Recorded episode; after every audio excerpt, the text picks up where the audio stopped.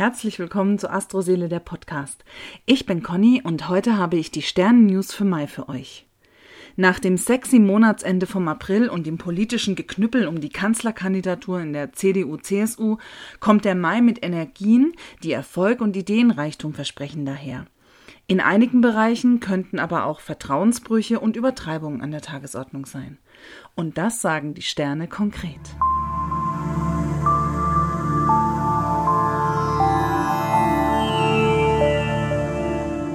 Besonders gut kannst du gleich am 2.5. mit Merkur und Pluto im Trigon überzeugen. Es könnte in dir aber auch der Wunsch nach Harmonie und Einheit aufflammen. Am 4. Mai wechselt Merkur in die Zwillinge. Er fördert nicht nur die Kontaktbereitschaft, sondern beschert auch allen, die zwischen dem 4. Mai und 11. Juli geboren werden, die Neugierde und den Forscherdrang, die nun mal die Zwillinge so an den Tag legen. Ich bin jetzt schon richtig gespannt, mit welchem Merkur mein Kind dann geboren werden wird, weil wenn er sich so um den ähm, Entbindungstermin auf den Weg macht, dann ähm, wird ihn der Zwillingsmerkur sein Leben lang begleiten. Da bin ich mal gespannt, was das für eine kleine Seele wird. Ab dem 6. Mai steht Venus im Trigon zu Pluto. Die beiden lassen die Leidenschaft, die wir noch gut vom Skorpionmond kennen, der eben im April am Ende stattgefunden hat, wieder aufflammen.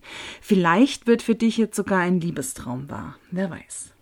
Am 9. Mai zieht Venus ebenfalls in die Zwillinge und kurbelt so richtig die Flirtlaune an. Zwischen dem 10. und 13. Mai bildet Mars ein Sextil mit Uranus. Dieser Aspekt kann sehr stark wirken, und dich auf deinen individuellen, richtigen Weg schubsen. Also nicht so viel zappeln, zaudern und zögern, sondern dem Impuls einfach nachgeben. Am 11.05. ist Neumond im Stier und mein erster Tag im Mutterschutz. Und ähm, ich weiß nicht, wie ihr das findet, aber ich finde, es ist ein super Zeitpunkt dafür. Also er hat einfach wunderbar gewählt, weil der Stier steht ja so ein bisschen für zu Hause, für sich ausruhen, ein bisschen faul sein, ja, und darum finde ich, passt das ganz gut zu meiner Situation im Mai. Für euch bedeutet dieser Neumond aber, nehmt die Schönheiten um euch herum wahr und genießt alles nach vollen Zügen. Merkur steht am 12. Mai im Trigon zu Saturn. Dieser Aspekt kann dir Klarheit bringen oder aber auch etwas wortkarg machen.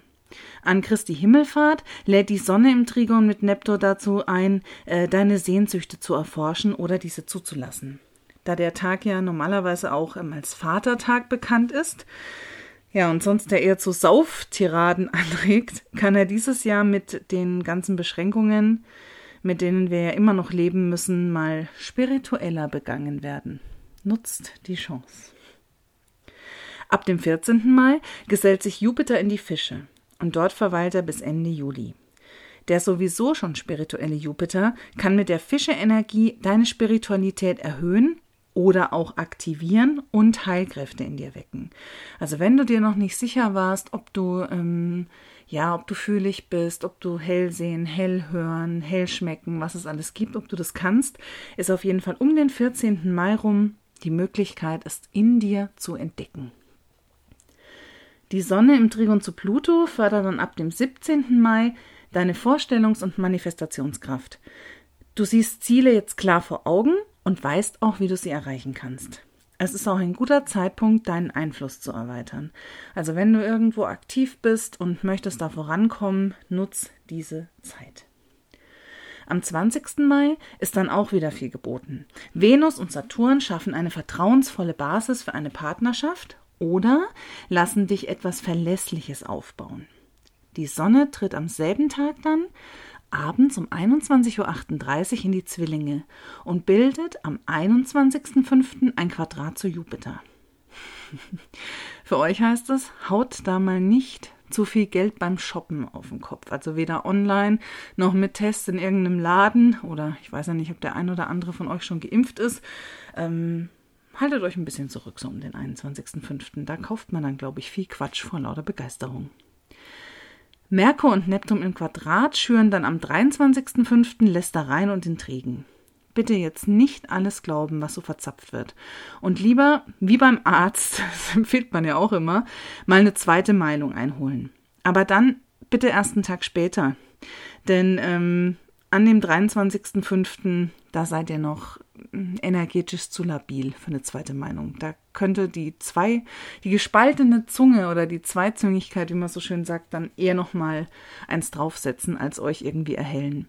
Und ähm, zudem wird dann Saturn an diesem Pfingstsonntag auch noch rückläufig. Am 26. Mai ist Vollmond im Schützen. Der perfekte Zeitpunkt, sich über Gott und die Welt und über sämtliche Weltanschauungen offen auszutauschen. Ähm, dieser Mond wird von einer totalen Mondfinsternis begleitet. Du könntest also ähm, um den 26. Mai herum sehr emotional werden und vielleicht sogar zu verborgenen oder verschütteten Gefühlen wieder Zugang gewinnen. Mein Wunsch für euch für diesen ähm, wunderbaren Mai genießt das Leben in vollen Zügen, liebt wild und leidenschaftlich und vor allem bleibt wunderbar. Das war Astroseele der Podcast. Wenn ihr Fragen zur aktuellen Zeitqualität habt oder hier mal Gast sein wollt, dann schreibt mir über Instagram at astroseele oder über astroseele.de.